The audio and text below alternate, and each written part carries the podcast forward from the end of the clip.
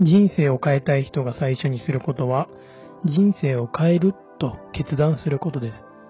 例えば、自分にお金がないのはおかしい。こんなに仕事してるのに結果が出ないのはおかしいと思うことです。そしてなぜなのか考える。現状を変えると決断することです。そこから自然とそのために必要な行動を起こせます。人生を変えると決断してもすぐに人生が変わるわけではありません。要はカーナビに行きたい方角をセットしたようなものです。西に行くのか東に行くのか、その後決めるのは目的地ですよね。つまり自分がどうありたいかをカーナビにセットします。これでなんとなくでも人生の方向性が決まりましたね。